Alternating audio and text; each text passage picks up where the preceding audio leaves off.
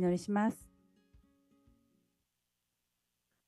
この世界を作られ、またすべてを支配し、えー、そしてまた私たち一人一人を愛し、本当に日々導いてくださっている偉大なる恵み深い愛する天のお父様、あなたの大いなる皆をあがめます。えー、今日もこうやって、えー、イエス様の血によって私たちは罪許され、そしてこうやってあなたの見舞いに立てることを心から感謝いたします。どうぞ神様、えー、この礼拝をあなたが祝福していてください。本当に一人一人が一週間いろんなところを通ってきていますけれども、今ひとたび喜んで本当にあなたに礼拝を捧げる時としていてください。また、えー、世界中で、えー、災害がたくさんあったり、また戦争で苦しんでいる方々がたくさんいたり、えー、いろんな状況の中で大変な中を通らされている方々たくさんいます。どうぞ神様がそこにあなたのから必要な助けと平安を与えていてください。えー、そして、えー、本当に、えー、あなたからの平安が与えられますように私たちも祈っていくことができますように導いていてください。神様、本当に、えー、この礼拝を感謝いたします。すべてを御手に委ねて、イエス様のお名前によってお祈りいたします。アーメン。では、一曲賛美したいと思います。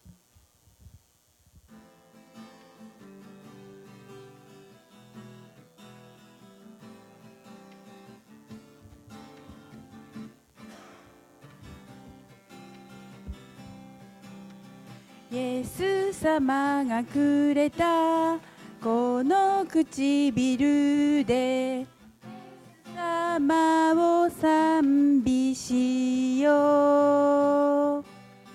今日も注がれる限りない愛。心から感謝捧げよう。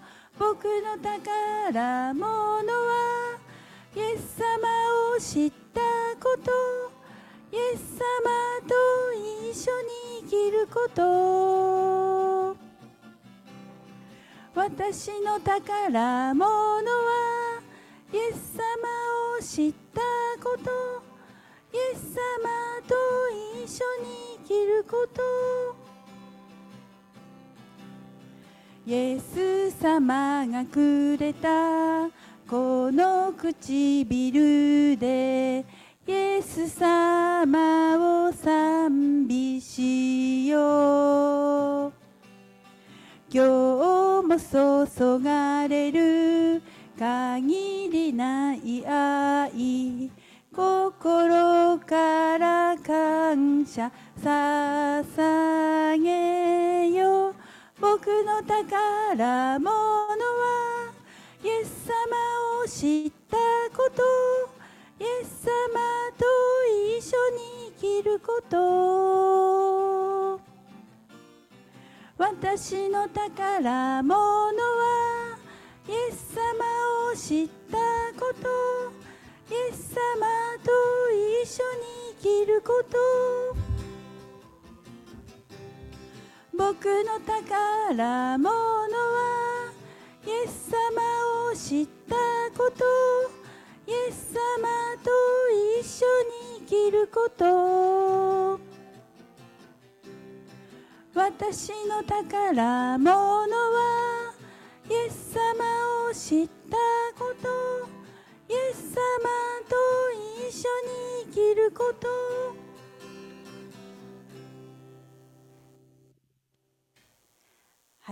それでは、えー、CS の皆さんお待たせいたしました。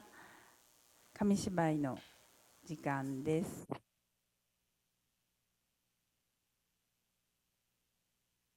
はい、えー、では今日紙芝居はライオンブックの17番です。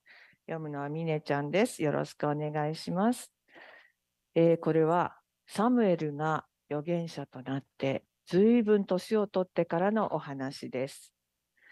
えー、聖書の中では、旧約聖書のサムエル記第一、8章から15章に書いてあるお話です。それではお読みします。サムエルは長い間、神様の神殿で働く祭司でした。でも、もう年を取り、イスラエルには新しい指導者が必要でした。神様がずっとイスラエルの人々を守り導いていましたから、イスラエルには王様はいませんでした。しかし、イスラエルの人たちは王様がいる国を羨ましく思いました。そして言いました。私たちも王様が欲しい。王様がいれば国はまとまるし戦いにも勝てる。サムエルは仕方なく神様に人々の望みを話しました。私が彼らの王だ。神様は言いました。私に従えば私が彼らを守る。でも人々は言い続けました。私たちは他の国のような王様が欲しいのです。そこで神様は言いました。人々は私の言うことを聞かない。それなら王を与えよう。しかし、かえって困ることになるだろうが。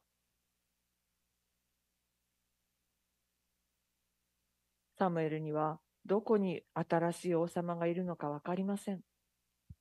でも、きっと神様が教えてくださると信じました。さて、エフライムにキシュという人がいました。この人はお金持ちで、サウルという背の高い立派な息子がいました。ある日のこと、キシの家のロバがいなくなりました。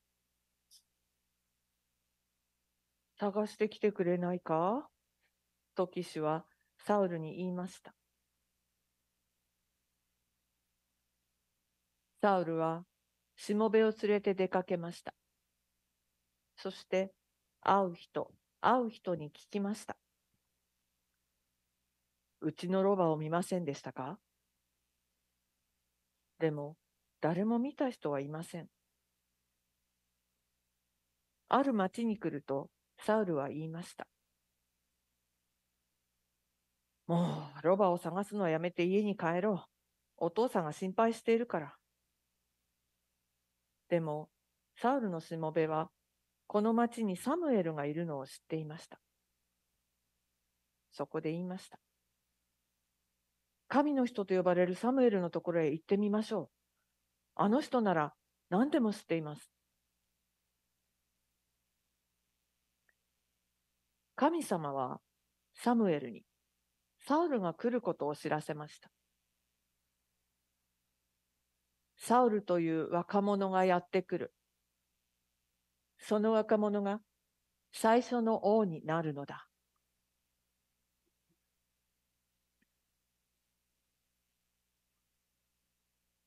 そこでサムエルは二人を家に招いて言いました。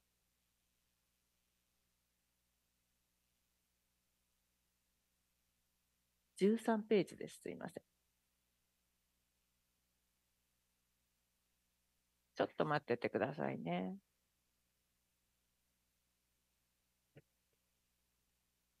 二人をサムエルの家に招いたところです。今映像を出してもらいます。ちょっと待ってください。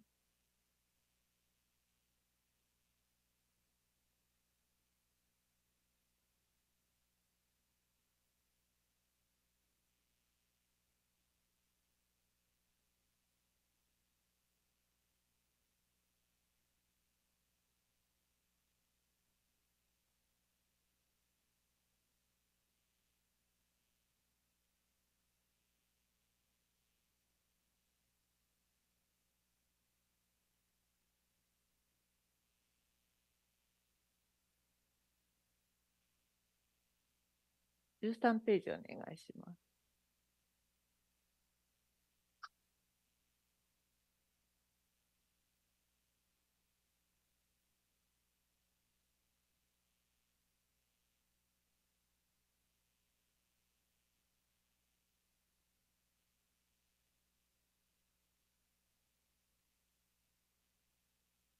はい、もうすぐサムエルの家になります。その次ですね。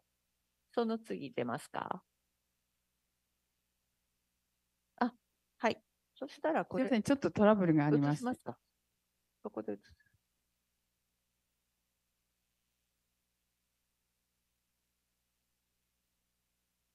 こうしてもダメ？ここに置く？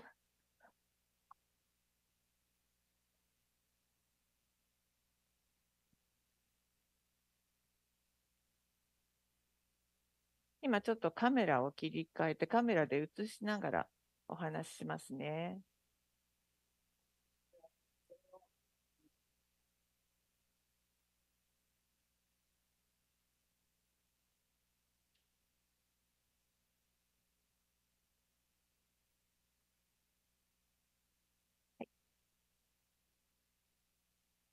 いいですかね。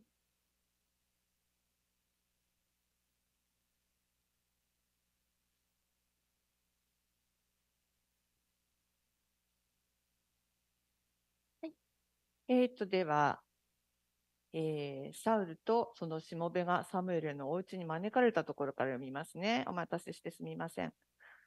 そこでサムエルは二人を家に招きました。そして言いました。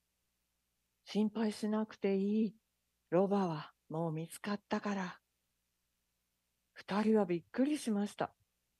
ロバを探していることはまだサムエルに話していなかったのです。サムエルはサウルを見て、なんて立派な人だろうと思いました。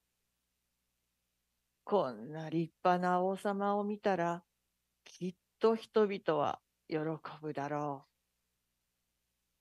こうして食事が始まりました。サムエルはそこでサウルを大切な客として迎えたのでした。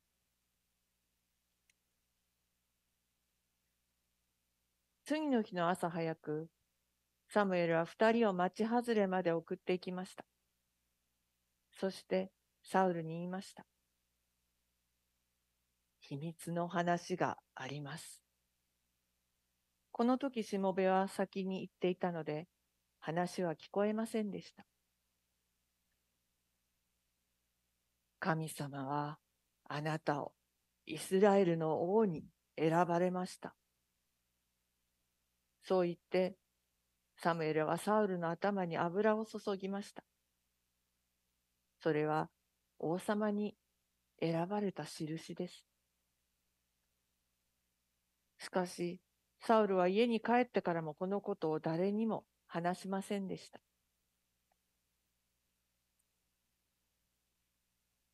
しばらく経ってから、サムエルはイスラエルの人々を集めました。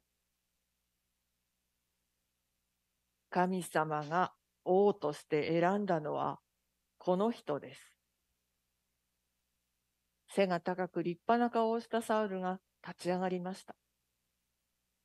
イスラエルの人々は大喜びです。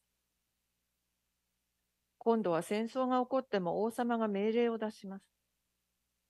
人々はこの背の高い強い王様が自慢でした。敵はイスラエルと戦うのを恐れるようになりました。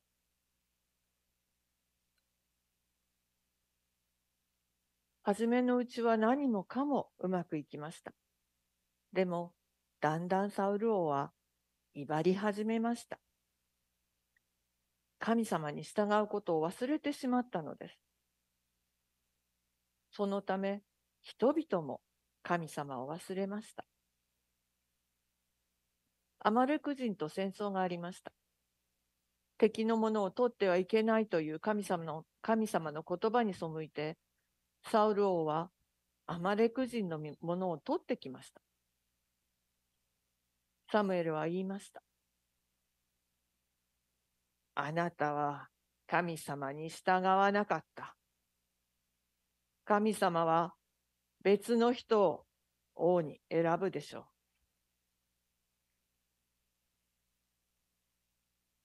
間もなく神様はサムエルに言いました。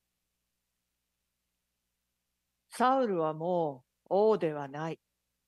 私は新しい王を選んだ。そして、ベツレヘムに住むエッサイという人のところへサムエルを使わしました。その子供の中に新しい王様がいるのです。サムエルはまだそのことを知りませんでしたが、新しい王様はダビデでした。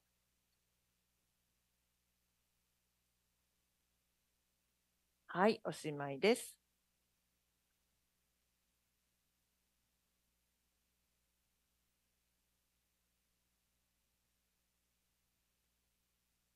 イスラエルに新しい王様が欲しいと人々が望んだので、その新しい王様をサムエルが探すことになって、でもどこにいるのか全くわからない。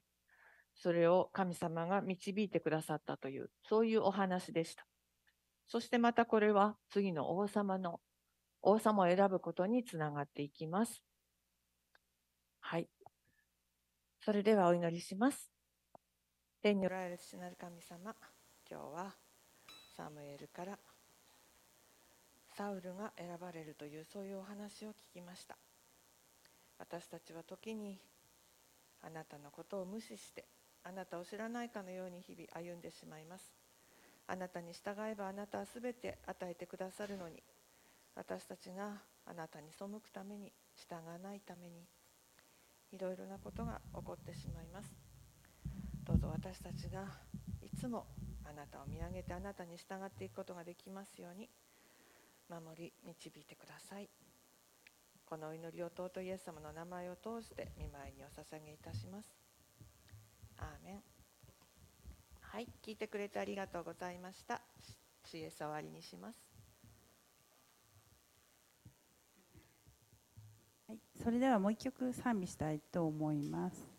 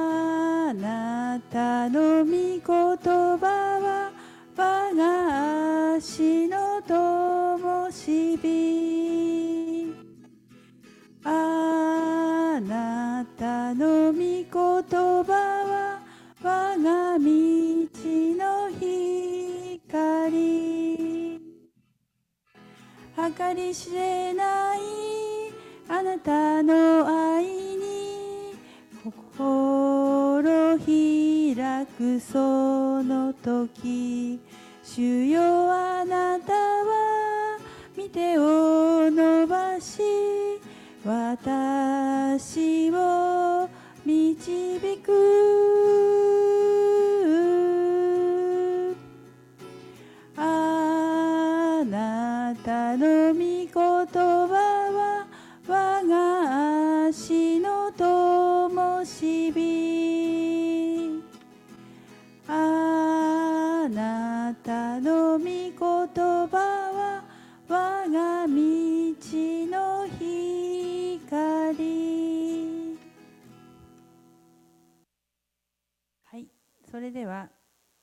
セージに移りたいと思います。えっと、CS の皆さんはそれぞれの場所にお願いいたします。あショーチャペルの方にお願いします。今日のメッセージは江淵さんです。よろしくお願いします。よろしくお願いします。えっと、共有画面をしたいと思います。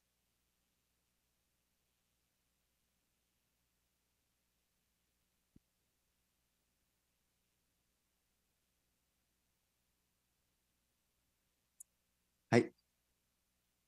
皆さんおはようございます。えー数ヶ月ぶりの、あのーまあ、礼拝の奉仕をさせていただくこととなり、えー今日も本当に皆さんと共に、え礼拝を捧げられることを感謝しています。えいつも私はあの家族で、えまあ、東京の方の教会で礼拝を捧げていますので、あのこの時は一人で家で、え まあ、画面越しに手を挙げながら準備をしています。なんかこう、旗から見るとちょっと滑稽だなと思いつつも、でも、あの、本当に、あの、心置きなく賛美ができる、あの、のもいいなと、はい、すごく、え感じています。え実は、あの、先週ですね、えー先々週ですか、7月の14日に、え松本の方に家族で行きました。え妻の母の誕生日がありまして、えちょうど、えー7月の14日に行ったんですけれども、え当日、え次女が発熱してしまい、え私は次女を連れて、え松本の市立病院にの発熱外来に行ってきました。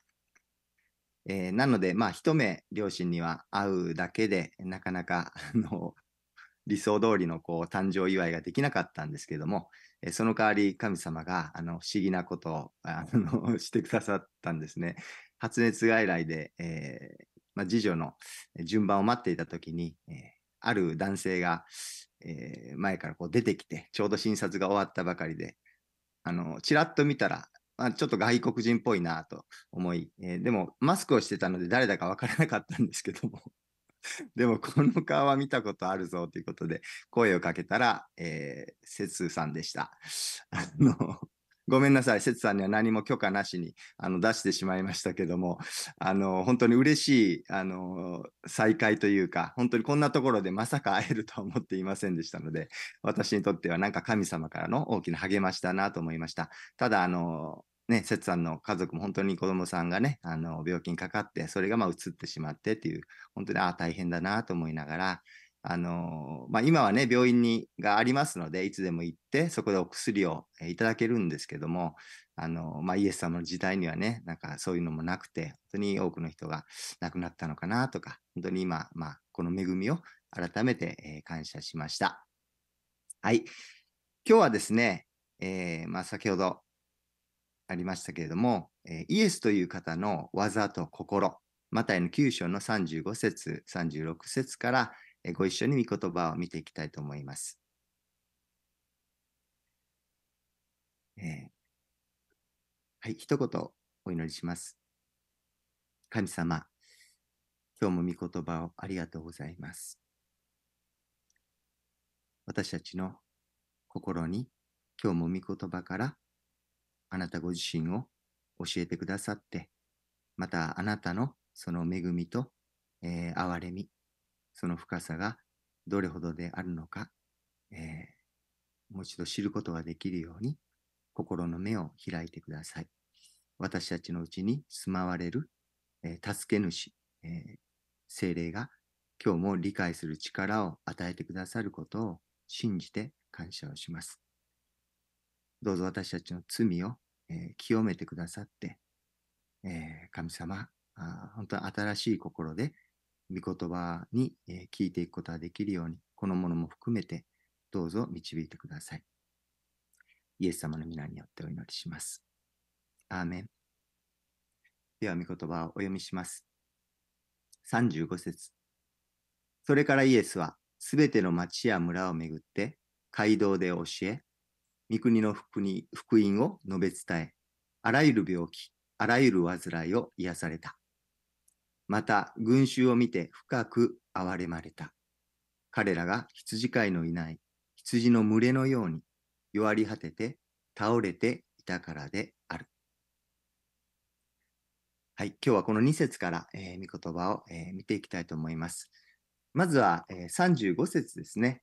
それからイエスはすべての町や村を巡って、街道で教え、御国の福音を述べ伝え、あらゆる病気、あらゆる患いを癒された。えこのところを見ていきたいと思います。イエスという方の技。えイエス様が何をなさったのかということですね。はい。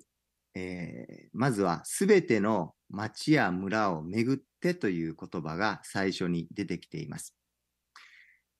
イエス様は、交渉外3年間を通して、すべての町や村を巡られました。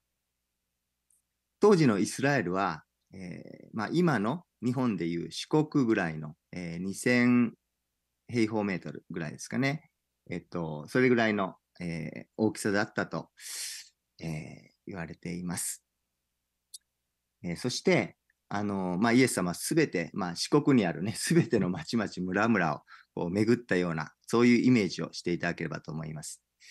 皆さん、あの、お遍路さんって聞いたことがあるかなと思うんですけども、あのまあ、特に弘法大師、空海のゆかりの四国の88箇所の仏教寺院をこう巡礼する、えー人々にをこのようにお遍路さんというふうにこう呼ばれたりしていますね。はい。で、このお遍路さんの遍という漢字ですけれども、これはあちこちに行き渡るという意味を持っています。あちこちに行き渡る。参拝者は特特定の巡礼ルートに沿って、えー寺院を巡るんですよね。で、道中でお経を唱えながら、またお参りすることで心を浄化して、えーまた悟りへの道をこう歩み続けていく、えーそのような巡礼です。私も、えー幼少期に、えー国道沿いに家が、実家があったんですけれども、えーまあ、この白い衣ね、白衣を着て、えー、菅笠という、えー三角形のあの帽子をかぶって、えー金剛杖というあのちょっと太めのこう杖をあのつきながら歩いていく大人の姿を見て、あの人たちは何をしてるんだろうと、えーまあ、こう、幼ながらに思ったことを、えー思い出します。イエス様と十二弟子たち、えーイエス様の一行は3年間をかけて、イスラエルのすべての、えー町々、村々を巡られました。このお遍路さんが心の浄化や悟りのために人間が神に近づこうとする行為であるとするならば、イエスの一行による遍路は、神ご自身が人に近づいてくださる行為だと、言えます。これがキリスト教と他の宗教との決定的な違いですね。神を求める心、その行為は人として、えー尊くまた高潔なものです。しかし人が自分の悟り、えーまた努力では神を見出すことができないということは、えーもう誰でも今わかりますよね。それは不可能です。しかし、イエスがすべての町と村を、えー巡られたというこの短い言葉の中には、神が私たち一人一人の心を探し求め、また私たちに出会おうとしてくださってるその熱意と決意を感じざるを得ません。神様は今朝も皆さんお一人お一人の元に近づいてくださって、す、べ、ての町、村を巡ってくださって、そしてあなたに出会おうと、えーしてくださっています。神様は罪人である人間に近づいてくださるお方です。では、イエスは町々村々を巡り、何をしたのでしょうか？何をしたのか？この後3つのことが書かれています。一つ目、街道で教えた。二つ目、御国の福音を述べ伝えた。三つ目、あらゆる病気と患いを癒されたです。一つ一つ、えー見ていきたいと思います。まず一つ目の街道で教えたです。えー当時イスラエルの各地には皆さんもご存知の通り、ユダヤ人の街道が建てられていました。毎週土曜の安息日になると、ユダヤ人たちは街道に集い礼拝を捧げます。そこで、ラビと呼ばれる専門教育を受けた宗教指導者が、また教師が、えー、旧約聖書を用いた、えー、まあ、宗教教育を、まあ、行うわけですね。御言葉を伝えるわけです。で、当時のラビの教えというのは、かつての著名なラビたちが旧約聖書の立法をどのように解釈したのかということを、まあ、伝えていたわけですね。つまりこのような、あのラビはこのように言った。このラビはこのように言った。そのような形で、えー、まあ、立法をこう、まあ、彼らが解釈したものを伝えたわけです。それはイエス様が、えー、昔の人たちの言い伝えとか、人間の言い伝えといった、えー、ものですね。福音書の中でその記事が出てきます。例えば、昔の人たちの言い伝えの一つに、市場から帰ってきたら、食事にあたっては手を清めて洗わなければならないという決まりがありました。マルコ7章に、えー、そのことが書かれています、えー、そこにはイエスの弟子のある者たちがそれをしていなかったんですね。で、それを見た宗教指導者たちがイエスに、えー、まあ、質問する場面が描かれています。ちょっと見てみましょう。お読みします。パリサイ人たちと立法学者たちはイエスに尋ねた。なぜあなたの弟子たちは昔の人たちの言い伝えによって歩まず、汚れた手でパンを食べるのですか？イエスは彼らに言われた。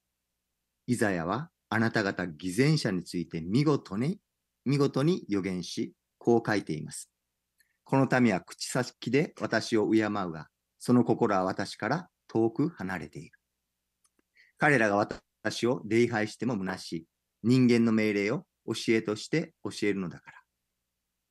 あなた方は神の戒めを捨てて、人間の言い伝えを固く守っているのです。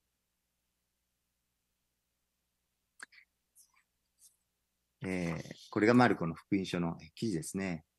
事実、代々にわたって様々な細かな規定や命令が作り出されてしまい、ラビたちはそれを民衆に教え込み、人々を縛り付けてしまってたんですね。私たち日本人も周りの方々との和を尊ぶと思います。人々と調和を保つことに関しては、世界でもでもずば抜けて突出した民族ではないかと思うんですね。しかし、無意識のうちに多くの決まりやマナーなどを大切にし、人の心を重んじすぎるがゆえに、それ以上に大切な神の心を軽んじてしまうということが起こり得るのではないでしょうか。つまり神の戒めを捨てて、人間の言い伝えを日本人としての何か言い伝え、えー、まあ、暗黙のこう決まりみたいな、そういったものを固く守るという、まあ、当時のイスラエル人と同じ状況に陥ってしまっていると言っても過言ではないかもしれません。イエスはある意味、人間の教えによって侵食されてしまった立法の本来の心と意図を回復するために街道で教える必要がありました。私たちは御言葉の真理に、まあ、食品にこう入れられた添加物のように人間的な不純物を加えるべきではありません。なぜなら、御言葉そのものにこそ私たち人間の魂と霊を生き返らせる力があるからですね。ですから私たちは御言葉をそのまま純粋に受け取っていく必要があります。もちろん、正しい解釈というのは必要なんですけれども、えしっかり正しい解釈を、えー、行いながら、えまた御言葉をしっかりと食べていく、えそれが必要ですね。イエス様は、えそのように街道で、えー、立法の本当の意味、旧約聖書の御言葉の本当の意味をえ伝えたんですね。同時にイエス様は生きる希望を失いかけていた人々に聖書からの希望を、えー、まあ、伝えたんです。イエス様がまちまち村々を、えー、巡ってしたことの二つ目、それは御国の福音を述べ伝えたということですね。では、二つ目見てみましょう。御国の福音を述べ伝えた。御国の福音とは何でしょうか？皆さん、福音って何ですか？良い知らせですよね。良い知らせ。御国の良い知らせを伝えたんです。では、御国って何でしょうか？御国っていうのは、まあ簡単な言葉で言えば、えー、まあ今ね、いろんなアニメでもありますけど、キングダムというね、あのアニメもあったりしますけども、王国ですよね。御国っていうのは王国。一人の王が治める国のことを王国と言います。つまり、ここでの御国っていうのは当然、えー、救い主である神が治める王国のことを、え、意味してるんですよね。ですから、御国の福音というのは、えー、天のその御国、え救い主、その王が治める御国が近づいたという知らせのことです。御国は王国。御国の福音というのは天の御国が近づいた。マタイの3章、4章、10章で、バプテスマのヨハネがまず語り、そしてイエスご自身も語り、そして弟子たちにイエスはこのことを語らせました。天の御国が近づいたという宣言ですね。はい、これが御国の福音です。今の私たちの持っている福音とはちょっと違いますね。私たちの今の持っている福音というのは、恵みの福音と言います。パウロが使徒の20章で、えー、記しているように、恵みの福音、イエス様の十字架と復活に関するものですね。で、当時の御国の福音というのはもちろんまだイエス様が十字架復活されてませんでしたから、その良い知らせの内容が違うわけです。その内容は天の御国が近づいた。では、イスラエルの民はこのイエスのメッセージを聞いて信じることができたのでしょうか？当時のイスラエル人たちもイエスがただ言葉でメッセージを伝えても、ではあなたがもし救い主で、えー、あるのであれば、それを信じることができるために、どんな奇跡を行って、えー、くれますか？というふうに、まあ、心の中でこう言っているわけですね。特に宗教指導者たちは。イスラエルの民というのは昔から非常に疑い深く奇跡を見なければ信じない堅くなな民でした。私たちもある意味そうではないでしょうか。イエス様を、まあ今は信じてるかもしれませんけども、イエスはまだ信じていないとき、どうだったでしょうか。イエスは神であり、救い主だよと言われても、でもじゃあ、もしそうならばそれを証明してほしい。私に分かる形で見せてほしい。そうすれば信じるから。というような、あの弟子のトマスがイエス様に言ったような態度で、心の中でこうう、ん、あの、言ってるのではないでしょうか。言ったのではないでしょうか。私たちは今まで誰かを純粋に信じてきた時期があったでしょう。イエス様を信じる前には。その人の言うことに間違いはないと思ってついていきました。しかし、ある日、その信頼してた人に裏切られ、また傷つき、失望し、徐々に簡単には人の言葉を信じることができなくなっていったのではないでしょうか。本当にその人の言っていることが真実なのかどうかを時間をかけて確認しなければ私は信じられない。そのような心がいつの間にか身についてしまったのではないかと思います。イエス様はそんな傷ついてしまった、疑い深くなってしまった私たちの人間の心をよくご存知なんですね。ですから、え彼はヨハネの10章で当時の人たちにこのように言っています。ヨハネの10章37節38節もし私が私の父の御業を行っていないのなら、私を信じてはなりません。しかし、行っているのなら、たとえ私が信じられなくても、私の技を信じなさい。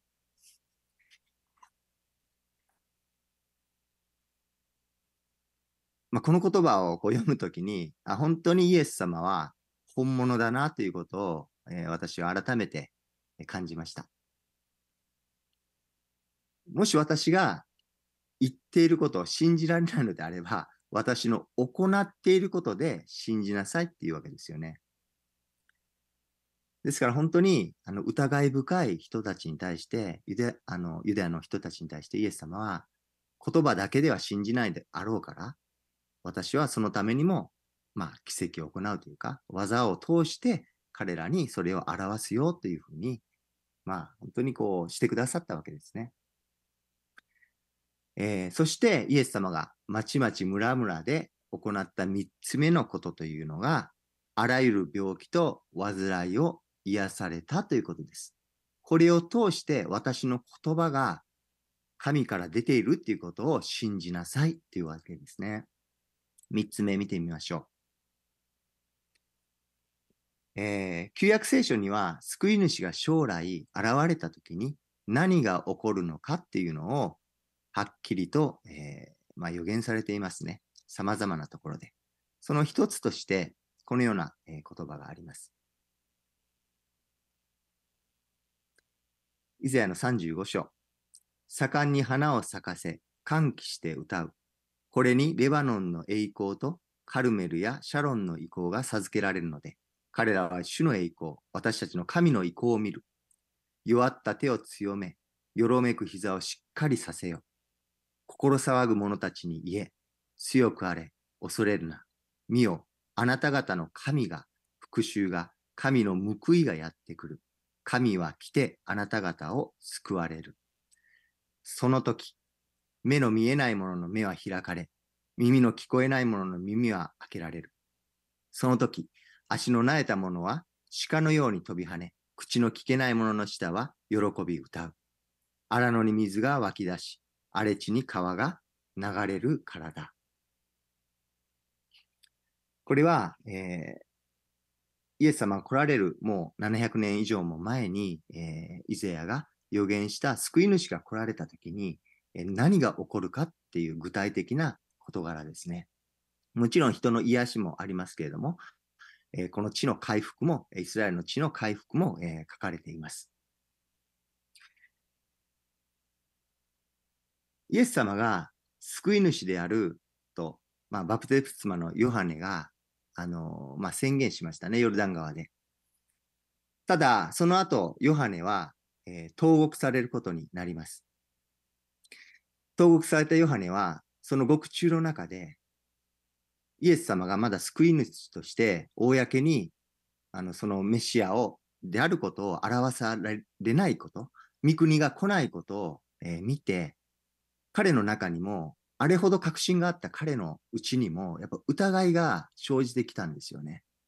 あの信仰の強いバプテスマのヨハネでさえ疑いを抱いてしまう。何も起こらないときに、神は本当におられるのか。神のあの御言葉は本当に正しいのか？私たちもそうじゃないですかどんなに御言葉がこのように語っていても、それが実現されないとき、私たちの心には疑いが生じます。本当に神様は生きておられるのか？本当に神様は私の生活に関心を持っておられるのか？どんなに祈ってもその御言葉が成就しない。そのような時に私たちは疑いを抱くわけですね。バプテスマのヨハネもそうでした。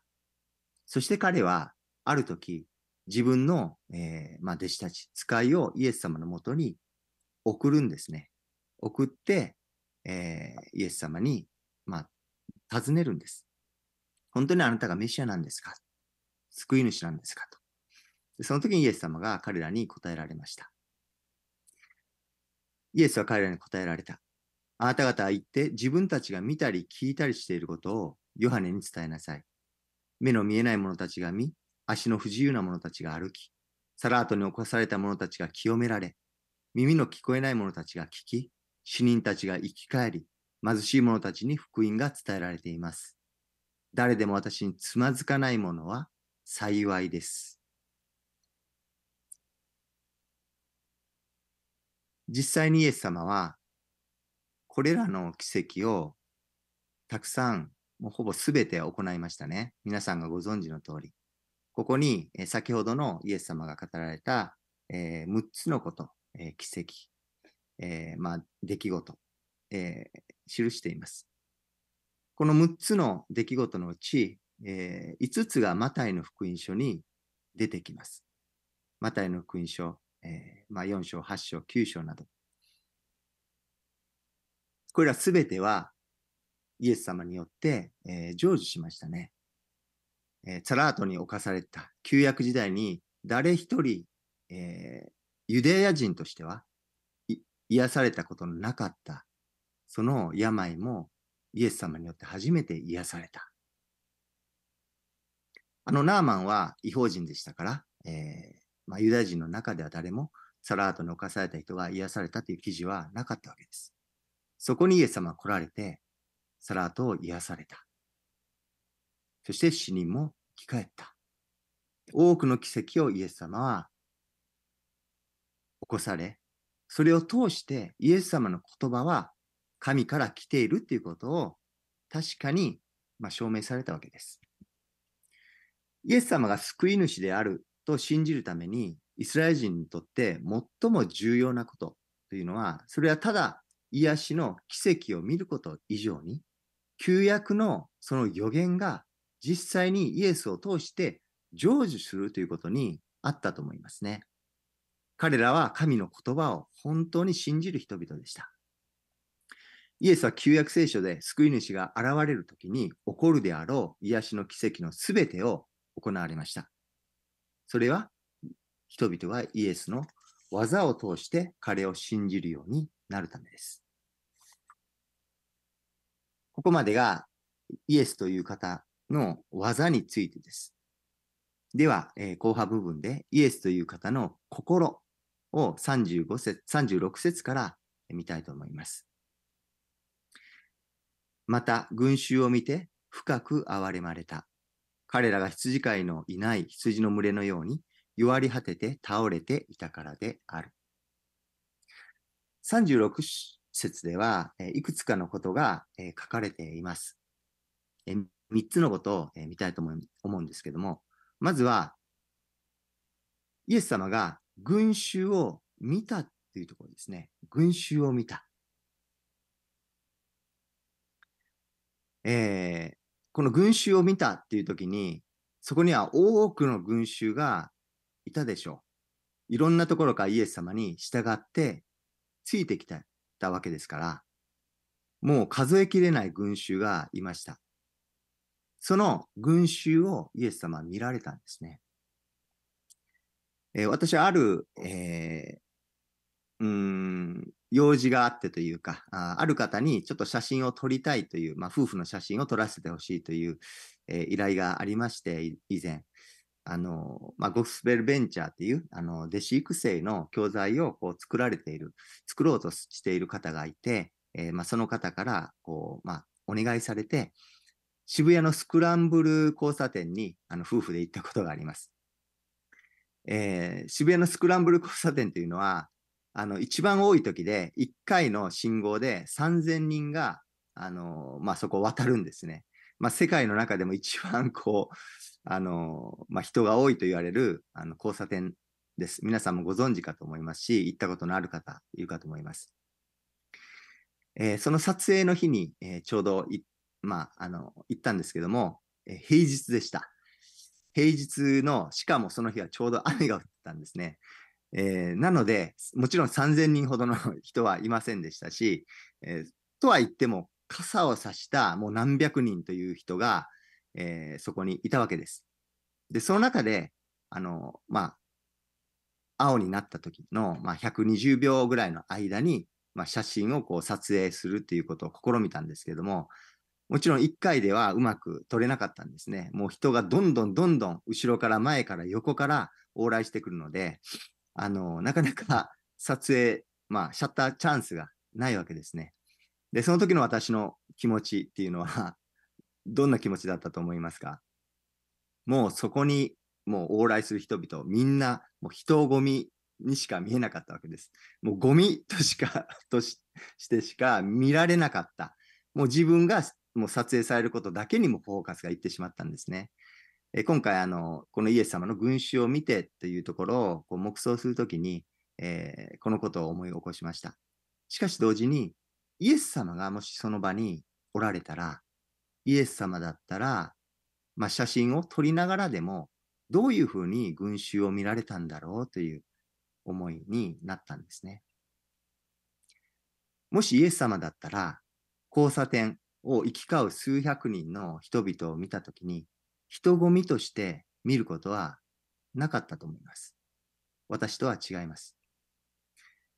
イエス様ならそこに行き来する一人一人の心、また一人一人が背負ってきた痛みであったり、人生の重みであったり、今抱えている本当に苦しみであったり、責任であったり、悲しみであったり、そうしたすべてのことを見られたんではないかなと思うんですね。イエス様は群衆を見て、そして次に深く憐れまれたんです。じゃあなぜ群衆を見て深く憐れまれたのか。それは彼らが羊飼いのいない羊の群れのように弱り果てて倒れていたからだとここにありますね。彼らは本当に羊飼いのように、羊飼いがいない羊のように倒れていました。弱っていました。弱れ果てていました。皆さんもご存知のように羊というのは、えー強い動物の象徴ではありません。弱い動物の象徴ですよね。弱いものの象徴。特に家畜として飼われている羊は群れをなしますけれども、これを導くものがないと、自分たちで食べ物を食べることもできません。探すこともできません。また、狼や、えー羊泥棒からも守ってあげなければ、羊たちは生きていくことができないわけですね。旧約聖書には当時のイスラエルの人々が羊の群れに例えられている箇所はたくさん出てきます。そして彼らを導く羊飼いというのは本来ユダヤ人の指導者たちに委ねられた役割だったんですよね。しかし彼らは立法を自分で守らないばかりか、その立法にたくさん付け加えた様々な規定、命令で、それを膨らませたものを一方的に、えー民衆に押し付け、また自分たちは私利私欲に走り、隠れて不正を行い続けていく。そのような状態に陥ってしまってたんですね。イスラエルの人々はまさに羊飼いを失った、本当に羊のような悲惨な状況だったわけです。もう今にでも死にかけている。それをイエス様は見られたんですね。そして最後に、それを見たので深く憐れまれた。これここでの深く憐れまれたという、えーまあ、動詞がありますけれども、この言語を見ていったときに、その名詞で使われている言葉の意味が腹渡という意味があるそうです。腹渡。まあ、内臓ですよね。えーまあ、日本語にも腹渡が煮えくり返るとか、断腸の思いとかという言葉がありますね。本当に心の奥底から突き上げてくる強い感情を表す際に用いられるかと思います。つまり、腹渡というのは、私たちの最も深く激しい衝動が収められている場所であり、同時に情熱的な愛と激しい憎しみの両方がこう生まれてくる中心部分であるとも言えるわけですね。腹渡。イエス様は群衆の弱り果ててて、また倒れているその姿を見たとき、腹渡から込み上げてくる激しい、また情熱的なその憐れみによって突き動かされました。もうどうしようもない。もう自分自身の腹渡がもうちぎれるかのような憐れみが彼の内側から起こってきたんですよね。これは人間ではありえない、えー憐れみの心です。神に属する、神にしか属さない憐れみの心ですね。そのような心でイエス様は群衆を見て深く憐れまれた。これがイエス様の心です。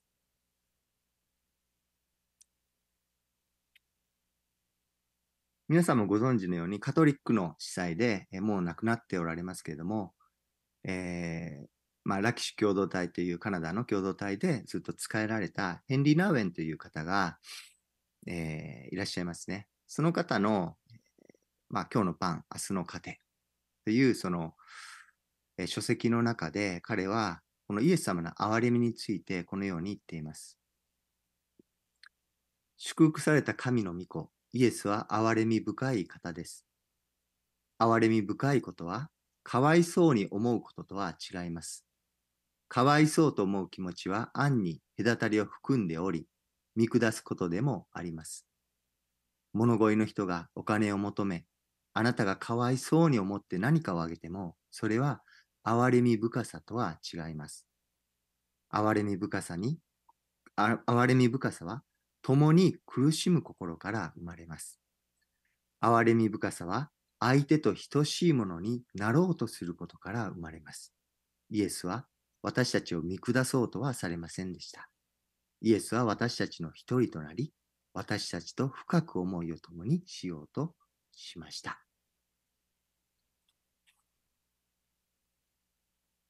ヘンリー・ナーウェンは憐れみ深さというのは、その人と共に苦しむ心から生まれると言いますね。そしてその相手と等しいものになろうとすることから生まれてくると言っています。今回メッセージの準備を、えーさせていただきながら、ある出来事、えー私の人生の中で、まあ、起きたある出来事を思い起こしました。約15年前ぐらいだったと思います。えー妻と私は仙台のある教会での奉仕のために、東京から夜行バスに乗って、えー翌朝仙台駅に到着する、そのようなあまあ、状況があったんですね。仙台駅に早朝に到着すると、私たちはマクドナルドに入り、お腹も空いていましたので、え朝食をとることにしました。その時、隣に、えー30代前後の女性だったと思います。まあ、20代後半でしょうか。えーそのような女性が座っていて、えーずっと一人でブツブツ何か独り言を、えー言ってたんですね。ちょっと、あ、変な人だ、変わった人だなと思いました。大丈夫かなという、そのような雰囲気が醸し出されていました。また彼女が、あまあ、発言しているというか、独り言を言っているその言葉や、ちょっと行いが、動作が、あまあ、普通ではなかったんですね。そのような中で、えーまあ、神様から私もちょっと促されて、最初はもうそのまま無視した方がいいかなと思ったんですけど、えーなんか促された気がしたので勇気を出して声をかけてみました。そして彼女と、えーまあ、彼女に話しかけたんですね。あ、どっから来たんですかって。うん。まあ、そこから、まあ、彼女は、え私たち夫婦に、まあ、結論から言うと、4、5時間、ずっと自分のあ大変だったこと、自分の人生のすべてを、こう、まあ、すべてというか、分かち合ってくださったんです。特に彼女が家族や友人からどれほど傷つけられて、で、死のうと思ったかとか、そして、この時は家出をして、えー他の県から仙台まで来ていたということを、まあ、分かち合ってくださったんです。そのような中で、私も、まあ、主の導きがあって、まあ、イエス様、自分がクリスチャンであるということ、またイエス様が彼女を愛しておられるということを分かち合い始めました。すると、彼女は突然、まあ、自分はイエス様のことを知ってると言い始めたんですね。え、あ、知ってるんだと思って、まあ、よくよく聞いていくと、だんだんとちょっとおかしい発言をし始めて、しまいにはイエス様を呪うような言葉を語り始めたんです。え妻は隣でずっと彼女のために、え無言で祈り続けていました。話を聞きながら。私たちは彼女がもしかすると悪霊に疲れている可能性もあると思って、心の中でずっと祈りながら彼女と話を続けました。すると、えー彼女が突然椅子から崩れ落ちて気を失ったかのように倒れてしまったんですね。マクドナルドはすでに多くのお客さんでいっぱいでした。しかしその時、私たちの心には、何とかして彼女を助けてあげたい、救い出してあげたいという思いしかなかったんです。ですから人目もはばかることなく、妻はそのまま倒れてしまった彼女を抱きかかえ、私たちは必死で彼女のために声を出して祈ったんですね、その場所で。数分間祈ったでしょうか。悪霊の追い出しの祈りをしました。そしてイエス様がどれだけ彼女を愛しておられるのか宣言しながら祈ったんですね。もう必死でした。神様を求めて祈りました。すると、突然彼女はある時正気に戻り、目から涙を流しながら、何か、何が起こったのかと私たちに聞いてきたんです。私たちは説明し、えー、そして、まあ、本当に彼女は全く別人のように表情が変わったんですね。変えられたんですね。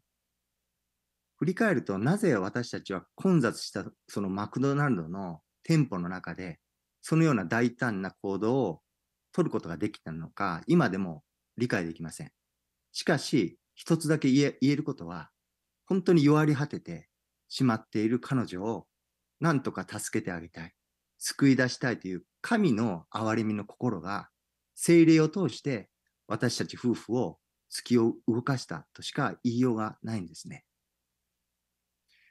今回のメッセージを、えー、準備しながら神様の憐れみの心神様が一人一人の人生心にどれだけ関心を持って私たちを救い出したいと願っておられるのか。もちろんノンクリスチャンは、もちろんのことと、こととして、しかしクリスチャンである私たちも罪の中に迷い込んでしまい、そしてそこから逃げられなくなっている。そのような私たちに対しても、なんとかあなたたちをそこから罪の中から救い出したい。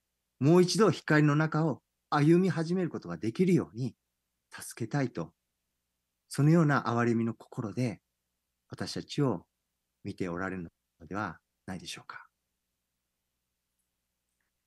まとめたいと思います。今朝はイエスというお方の技と心をについて見てきました。このイエス様はイスラエルの民族に対する深い憐れみによって突き動かされて様々な奇跡を行われました。イエス様は数々の奇跡によって彼のメシア性を証明するために、ただそれ、そのためだけに群衆を癒したのでしょうか私は決してそうではないと思います。それが動機ではなかったはずです。結果としてそうなったかもしれない。しかし、イエス様の本当の動機というのは、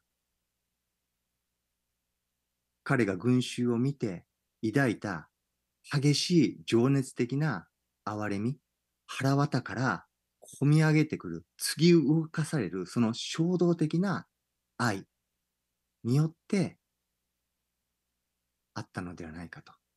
それによって癒しがなされたのではないかと思うんですね。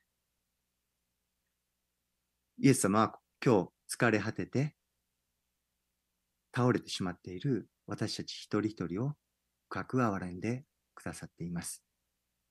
そして私たちと同じ苦しみを味わい、私たちの打ちひしがれた状態を体験するために罪そのものとなって十字架にかかってくださいました。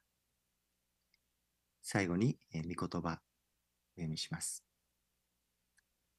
ヨハネの10章11節私は良い牧者です。良い牧者は羊のために命を捨てます。お祈りします。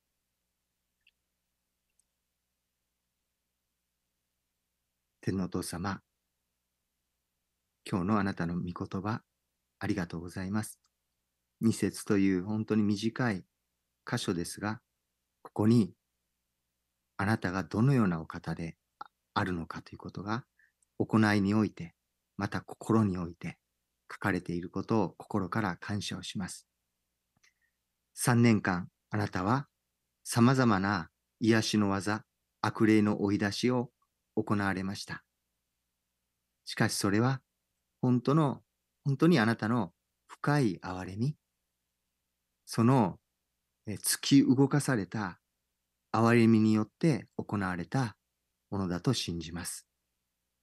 また同時にえ、今日、私たち一人一人に対しても、その同じ憐れみが向けられており、そしてそれによって、私たち一人一人のために、イエス様が十字架にかかって、死んでくださり、また三日目に蘇ってくださったこと、そのことを本当にありがとうございます。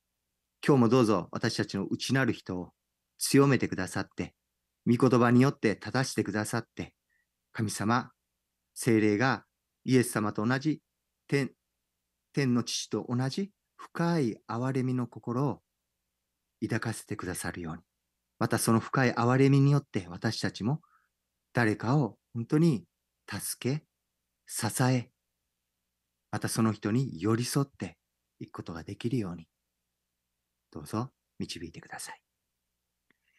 今日の御言葉を本当に感謝をします。キリストの皆によってお祈りします。アメン。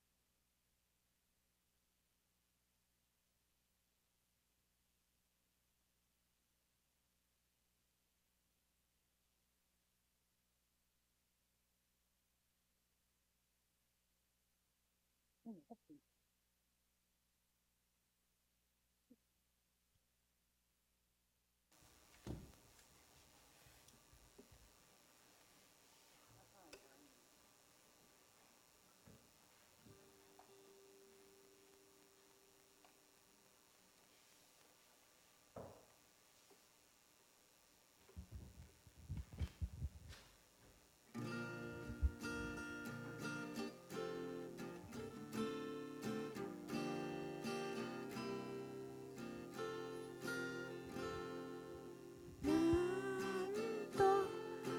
あ